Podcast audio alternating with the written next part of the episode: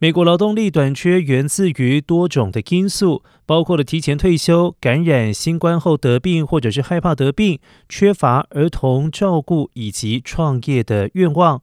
裴瑞提出，移民人口的减少也是其中一个重要的因素。那些有着高于平均水平外国出身工人的行业，更可能出现高职位空缺率。由于移民美国速度放缓，开始于二零一七年，当时特朗普政府采用各种政策管控非法和合法移民，包括了难民、外国招募国际学生，还有美国公民家属在内。那些本来就被减少的移民人口，在二零二零年由于新冠疫情的爆发以及相关限制措施，又被减半。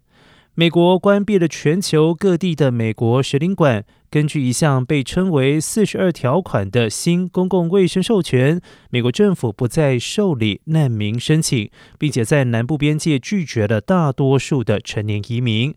而根据美国人口普查局的数据显示，截至去年的六月三十号的十二个月里，大约有二十四万七千人移民美国，不到二零一六年水平的四分之一和二零一九年水平的一半。